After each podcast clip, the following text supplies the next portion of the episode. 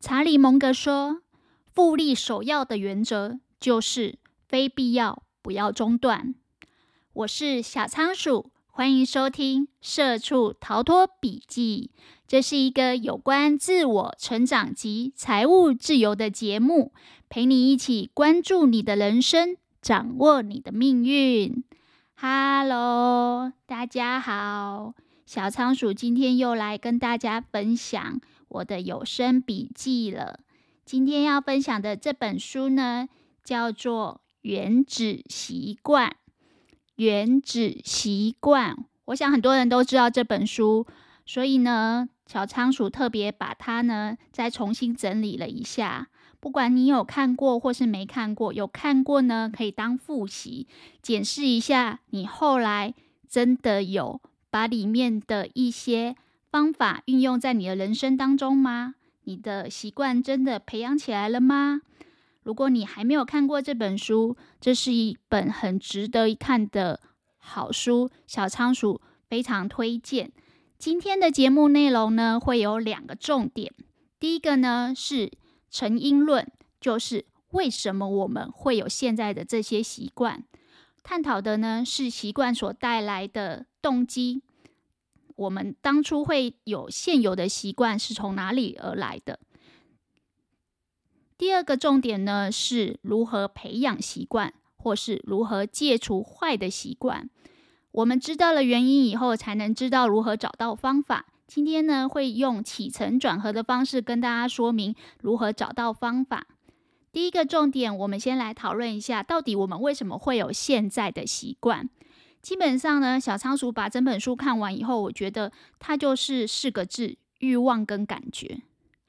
我们很理性的会有一些成功的欲望，或是追求功成名就的欲望、金钱的欲望，各种的欲望包裹下来，它会给你一些感受跟情绪。所以在理性上面是欲望，在感性上面，其实它就是你的感觉跟感受。什么样的感受呢？比如说，我们有时候会发现，我们会去模仿我们身边很亲近的人，会有一些很相似的习惯。这个呢，其实，呃，整本书里面呢，都有一直一直在探究到说，我们人类其实从原始的动物的本能，一直到现在都没有太大的改变。我们呢，还是一个群居的动物，还是追求呢，跟团体里面有一个归属感。所以呢，当我们想要融入一个团体，想要呃跟大家相处的好的时候，你想要有那种归属感的时候，你就会模仿身边的人，或是大多数的人做的事情。再来一个呢，就是我们会有追求愉悦感的欲望。在书里面讲讲到的是我们大脑里面的多巴胺。我相信很常看脑科学的书的人应该都知道，多巴胺是一种我们当我们运动或者是我们感受到快乐的时候愉悦感的一种激素。像我们看一些广告啊，被广告刺激以后，会觉得好像买了这只手机，穿了那双球鞋，就会有让自己觉得。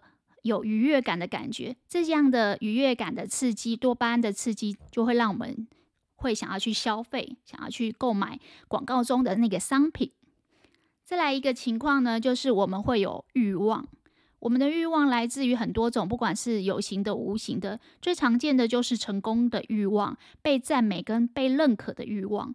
当我们有被赞美、被认可，想要追求成功跟成就感的欲望的时候，我们常常就会不自觉的想要去模仿身边的成功人士，我们会去模仿他们的习惯、行为，甚至他们所呈现出来的形象。所以呢，我们现在的很多习惯，不管是呃早睡早起的习惯、饮食的习惯、健身的习惯，或是金钱花用的习惯，其实有很多的部分呢，都跟我们。身边的人、亲近的人，或是大多数的人，或是成功的人都在做什么有关系，而这个归结到底都是反映你浅层的欲望跟感受。好啦，我们已经知道欲望跟感受会影响我们的习惯，那知道原因要解决，知道问题最好的方法就是先知道原因，因为知道这个问题。的成因以后，你要解决这个问题，你就知道怎么找到它的方法。接下来呢，我们会来介绍四种，嗯、呃，让你培养习惯或是戒除习惯的方法。首先呢，会有一个基本观念，就是提示跟环境。这个基本观念呢，我觉得很多的书籍都有讲类似的观念。小仓鼠在好几本书也提到，第一个就是提示。什么叫做提示呢？就是说我们在生活当中有很多事情，从早上起床、刷牙、洗脸，其实我们都是无意识的在做。那已经是我们每天在做自动导航系统在在执行的事情，我们基本上是无意识在做这些事情的。而在这个书中呢，他说，当你要培养一个习惯的时候，最重要的是你要从无意识先把自己拽出来，变成有意识。什么叫无意识变有意识呢？比如说，你无意识的会低头，无意识的会看向某方，这个东西可能你平常没有发现，但是呢，当你要很刻意的去培养一个习惯的时候，你就要让你的。无意识状态拉到有意识的状态，让你的觉察能力变强变大，放大你的觉察呢，其实会让你知道你现在的感受跟欲望是什么状态，你不会被无意识带着走。那这里面呢，他有做一个举例，就是说，呃，日本的铁道的那个那个指差确认，就是说他们。很多的那个铁道员，他们在做很多动作的时候，他会用口到心到的方法，就是手指头指的某个方法，开口说出你现在手指头，我的手正指向前方，我的手正指向上方，像这样指差确认的方法，让你的口到，让你的心去确认到说，哦，你现在正在做什么，让你现在所做的这个行为从无意识拉到有意识的状态。那为什么要这么做呢？因为当你平常都是无意识、不自觉的在做什么事情的时候，如果你开始把你的意识刻意的放大，把你的觉察也放大，你就可以非常注意到你每天做什么的习惯。比如说，原来我都会不自觉的喝太多的咖啡，哦，我现在正在喝咖啡。那这个呢，可以套用在说，因为我们每天做的事情，它都会有一个很明显的提示。当你觉察了以后，你就会发现这个提示。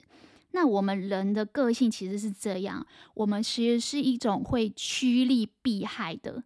所以，如果这个指示越来越明显，比如说，就一包乖乖摆在餐桌上摆了三天，每天很显眼的看着看到那包乖乖。他好像就会一直强化你应该去吃掉它的想法。相反的，如果你这个乖乖是放在食物柜里面隐藏起来，相对的这个指示没有那么明显，它是被回避的，你就不会特别的想要去找这个零食出来吃。所以呢，其实知道问题的成因在哪里，就可以找到解决这个问题的方法。当我们知道我们察觉力放大以后，知道原来我们有什么什么习惯的时候，我们要去刻意的设计我们的习惯，就变得很容易。这里面呢，有讲到一个，嗯、算是小巧思、小方法，就是习惯的堆叠。习惯的堆叠意思就是把小小的习惯串联、连接在一起，触发。嗯、我记得以前有一句话叫做。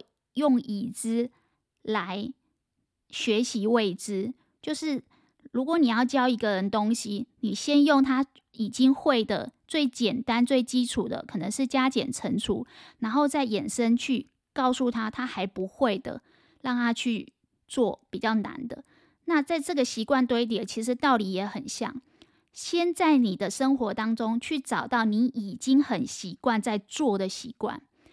然后呢，在这个已经常常做的习惯里面，去堆叠一个你想要新培养起来的习惯。以小仓鼠的例子来讲，小仓鼠现在有在培养写作的习惯。然后呢，不知道要怎么培养的时候，就想说来做一下这个习惯堆叠。小仓鼠每天早上会喝咖啡，这是一个已经有的习惯，而且很享受这件事情。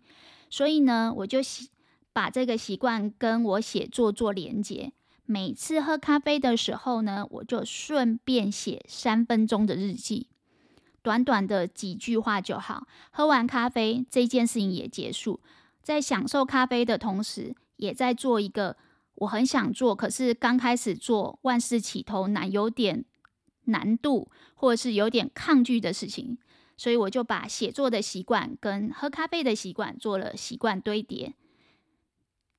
或者是相反的，你不想要做这件事情的时候，你可以用趋吉避害的方法。我说避害就是像我刚才说的，把零食给收起来。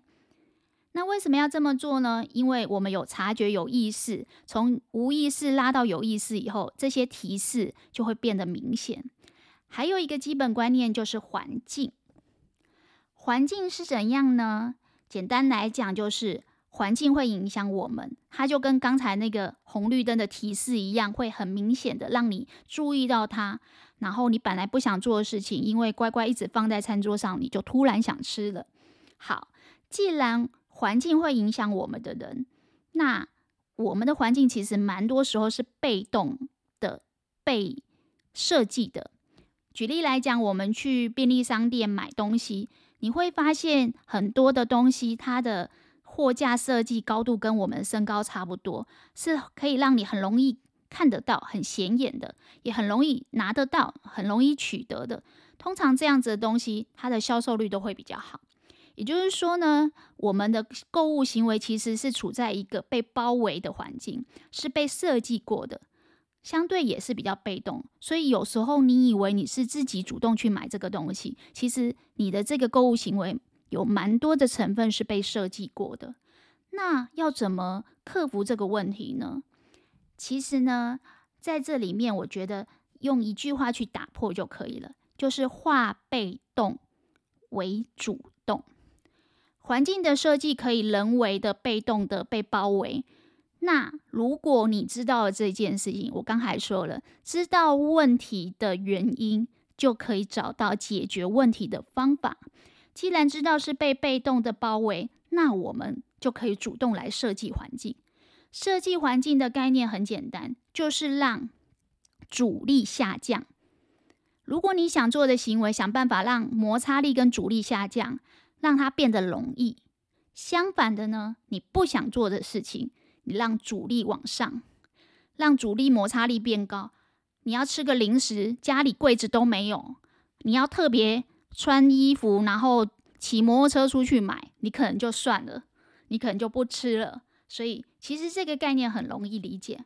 不过呢，书中作者把设计习惯的这个这个概念呢讲得更透彻。小仓鼠把它归类成四种，这四种各自都有举例，大家可以听一下。我用一个比较简单的口诀让大家方便记忆。它叫做起承转合。起就是我今天要开始做一个新的习惯，培养一个很很久以来都很想做的习惯，但是呢，我一直都没有下定决心，或者是常常两分钟、三分钟热度以后就过，就没有再做了。那这里呢，我们就推荐你用这个方法，就是让你的起手式简单一点，让你的。起手式有一点仪式感，这个起呢，就是你一开始先做两分钟原则。这个在书中呢，它是用一个叫做仪式开启入门习惯的一个说辞。那我觉得它比较像是什么呢？就是刚才我们讲习惯堆叠，早上起来要写作，喝完咖啡，喝咖啡的同时顺便写写作。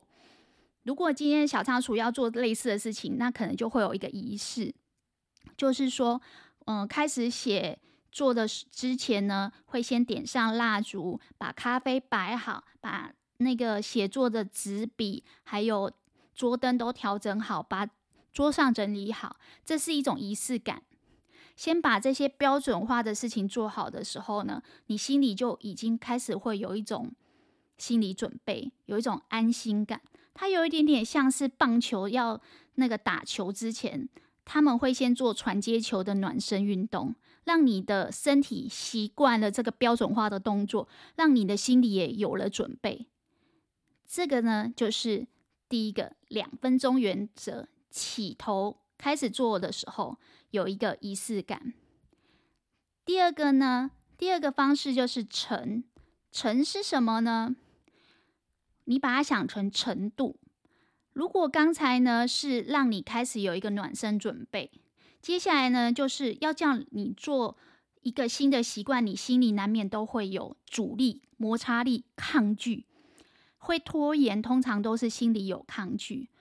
在这里呢，作者提出一个概念叫最小努力原则。其实呢，我自己把它想成就是简单化。就是在程度上尽量简单化。它里面有说到一个概念，就是说三分钟就可以了，两分钟也可以，就是尽量把你要做这件事情的环境准备好，阻力跟费心思的能力都往下。比如说，我知道长期来讲，呃，写作对我的思绪清晰会有回报。但是我一直都没有办法好好的，就是呃开始写作，呃没有办法开始这个习惯。那我也知道这个小小的习惯可能对我长期有很好的回报，会帮助我思绪越来越清晰，可以帮助我呃梳理我脑海里面很多的想法。但是呢，我要怎么培养这个习惯呢？它里面就讲说，在程度上尽量简单化它。就像我刚才讲的，三分钟日记，就是说我在喝咖啡的时候，我顺便写，而且只写三分钟。你想说写三分钟写作还叫写作吗？那你就错了。海明威有一句名言叫做：“最棒的写作方式就是见好就收。”也就是说，在你心里开始觉得写作这件事情很费力，开始产生摩擦力之前，你要赶快停止。很多人都是这样子的，一刚开始只是爸爸妈妈请他去念书，逼他去念书，他想说好啦，做做样子啊，念个几页就好。后来呢，老师跟他说，其实你现在是第二名、第三名，你跟第一名的差距没有很多，你再努力一下拿 A 就好了。他就想说好吧，努力看看，下次看能不能拿 A。结果再努力，发现诶，拿 A 好像也没有想象那么难。就这样慢慢慢慢的，先有。一个开头，先有一个标准化、仪式化，后来慢慢渐入佳境，然后追求了最佳化。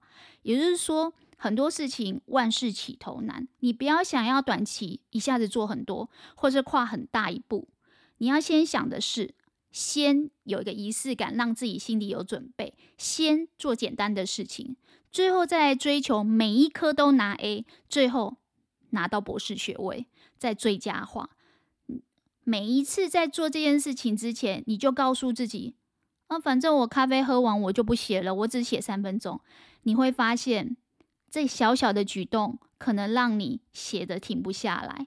但是记得海明威说的：“见好就收。”好啦，起承转合讲了两个起跟承，大家应该有发现，其实这个就是新手上手最重要的两件事情，就是打破自己心里的抗拒，让自己心里先有个暖身。喜欢喝咖啡的，喜欢点蜡烛的，就拿这些东西来当一个仪式感，让你做个心理准备跟暖身。好啦，你既然已经上手了以后，接下来最怕的是什么？就是不了了之，三分钟热度。小仓鼠自己是双子座，最害怕就是三分钟热度。学很多东西的时候，都会怕自己没有办法继续下去。这边呢，我们就要来讲为什么我用起承转合这四个字，我们作文最常讲、写文章最常讲的这四个字来做这个呃今天的整个主轴。其实起承转合这四个字，你去《原子习惯》这本书里面完全找不到。这是我把整本书全部看了大概三遍以后，我自己归纳分析了很多以后，觉得用这样的方式、这样的口诀，大家最容易记得，也最容易一直去实践它。转呢，就是扭转。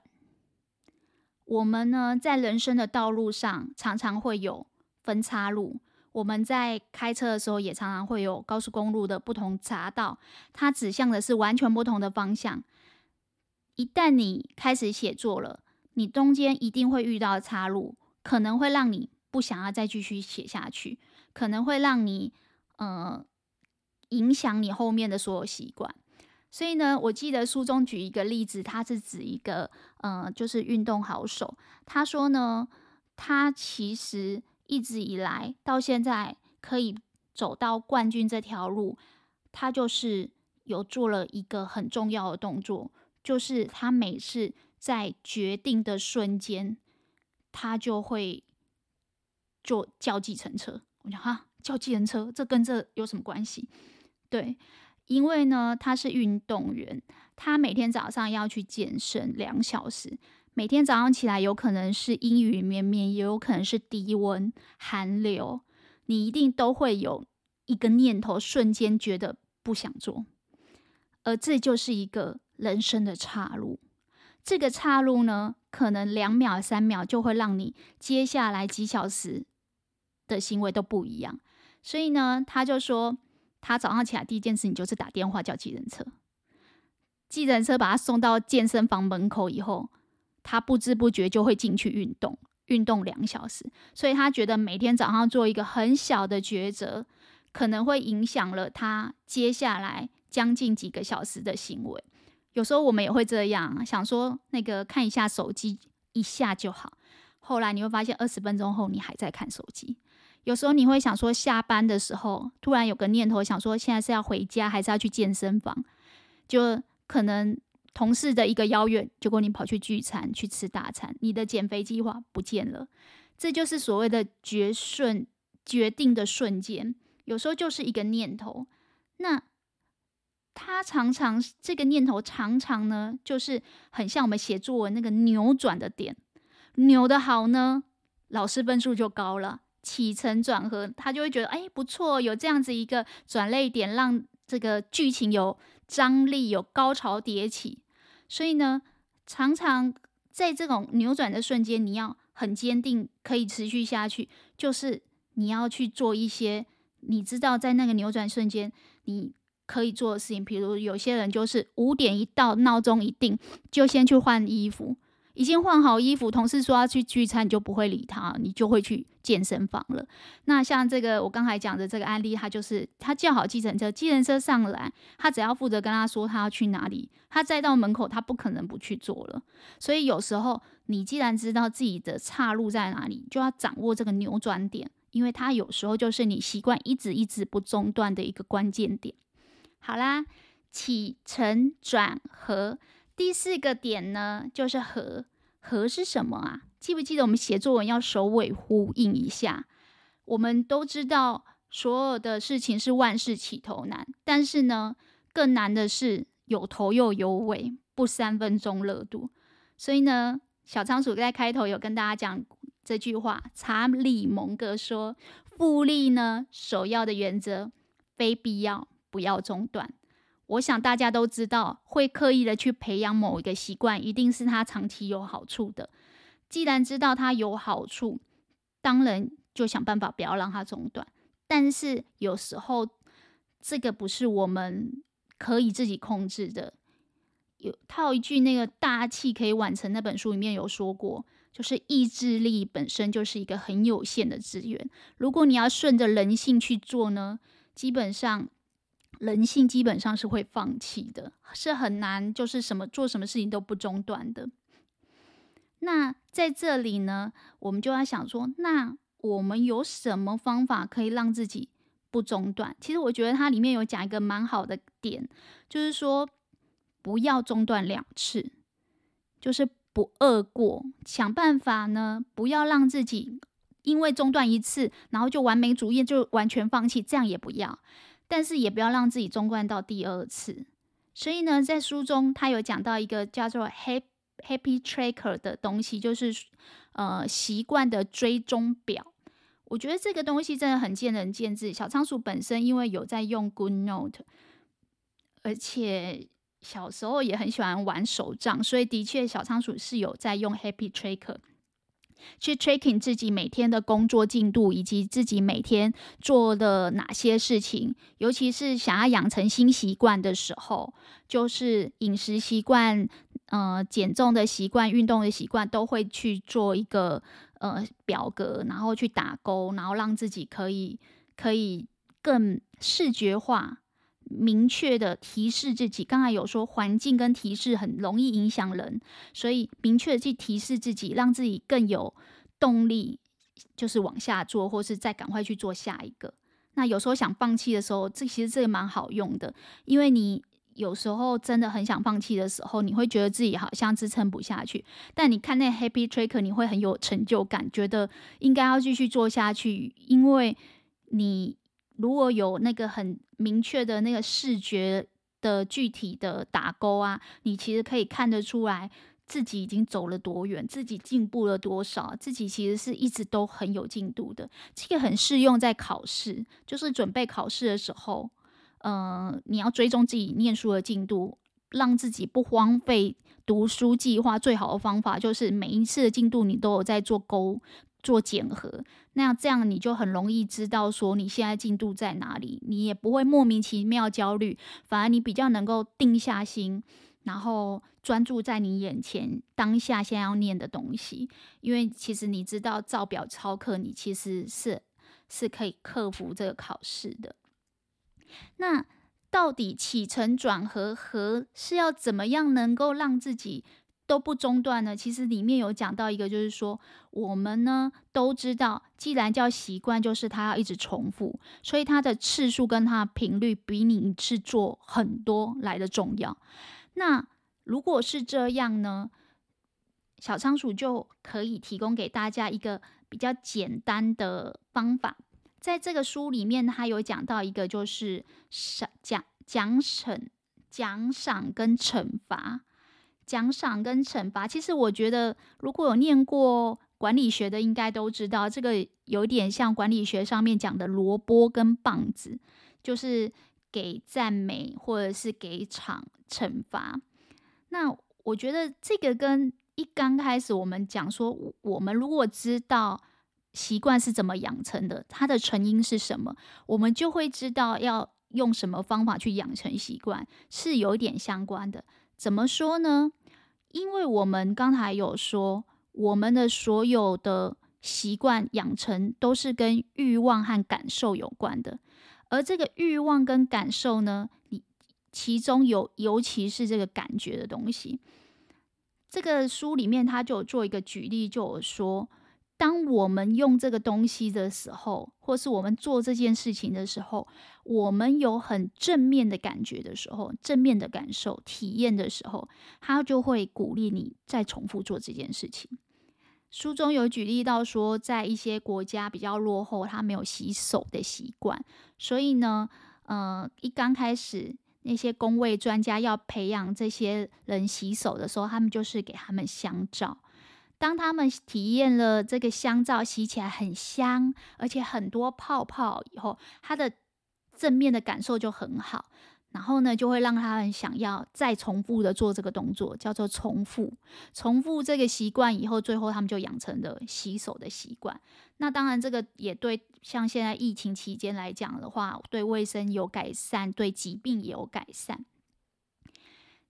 我记得之前我在学那个股票的时候，有一个老师有说过一件一句话，我也印象很深刻。他说：“对股市新手来讲，赚不赚钱呢，不是最重要的，反倒呢，对股市新手来讲，刚开始有美好的投资经验非常的重要。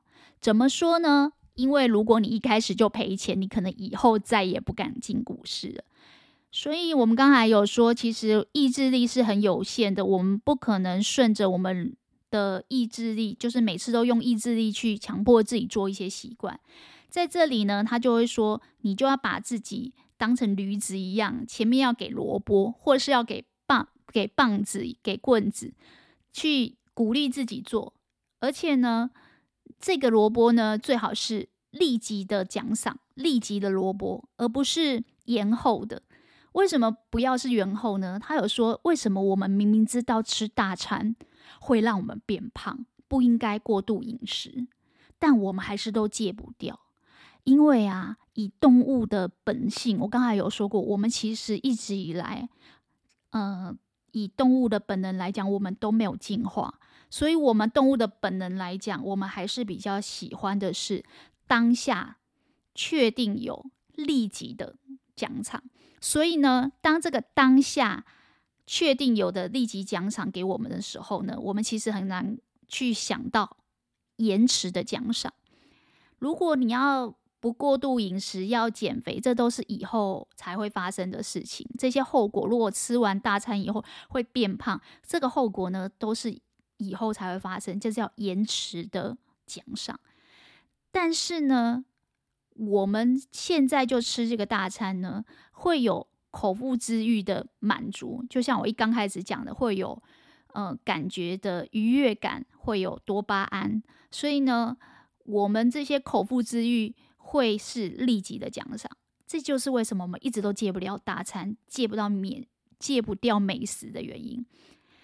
所以在这个概念里面，你就知道说，原来我们人性，我如果要顺着这个人性去设计我们的习惯的时候，如果我们想要培养一个长时间来讲，延迟是有一个有有注意的习惯，我们必须在中间每一次做完的时候都给立即的。奖赏立即的愉悦感，因为如果我们不在里面去设计这个立即的愉悦感，我们可能很难坚持的，一直到长期的那个延迟的愉悦感跟延迟的奖赏，就有一点点像，呃，比如说我一直很想要存钱去欧洲旅行，但是因为要存钱去欧洲旅行呢，可能要花的钱非常的多。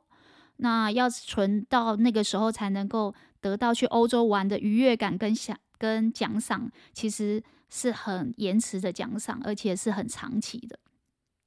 那我怎么设计这个金钱的存存的过程，我不会放弃呢？这个书里面就设计的一个想法，就是说，他每一次抗拒了美食，跳过外食，比如说我今天。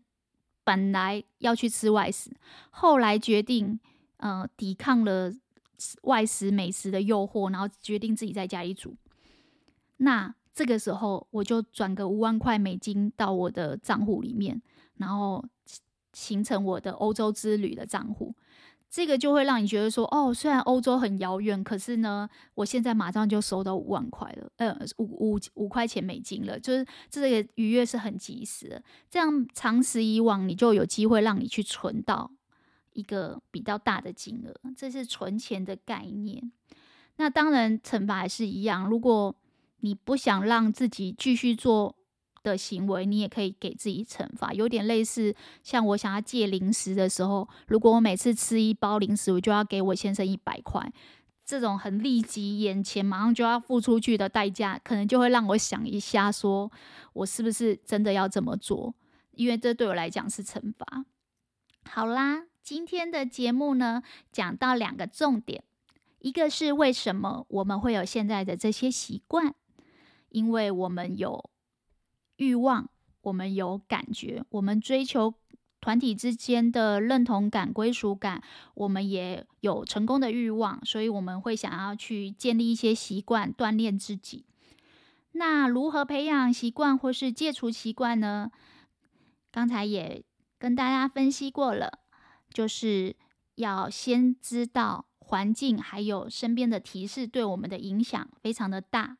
然后再善用起承转合，起起手式就是打造仪式感，承让你好上手、容易的事情，写三分钟就好，见好就收。转找到你中间会中断的那个分叉点，扭转你它那个决定的瞬间呢，去克服它。和想办法让你可以每一次。都一直重复这个习惯，最好的方法就是奖赏跟惩罚。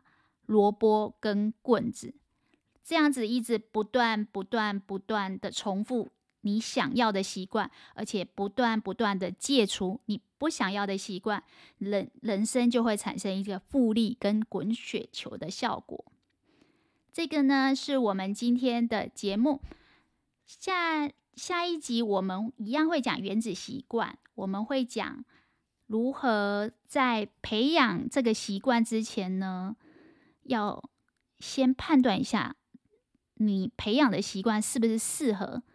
就是在努力之前，我们培养习惯以后，要不断的克服刚才说的这些诱惑啊，然后去做这些努力之前，还有一个更重要的事情是选择。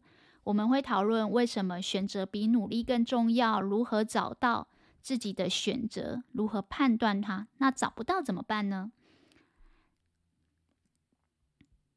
？OK，这是今天主要的节节目内容。那我们呢，今天会问大家两个小小的问题，大家可以在我们的留言区帮我们留言。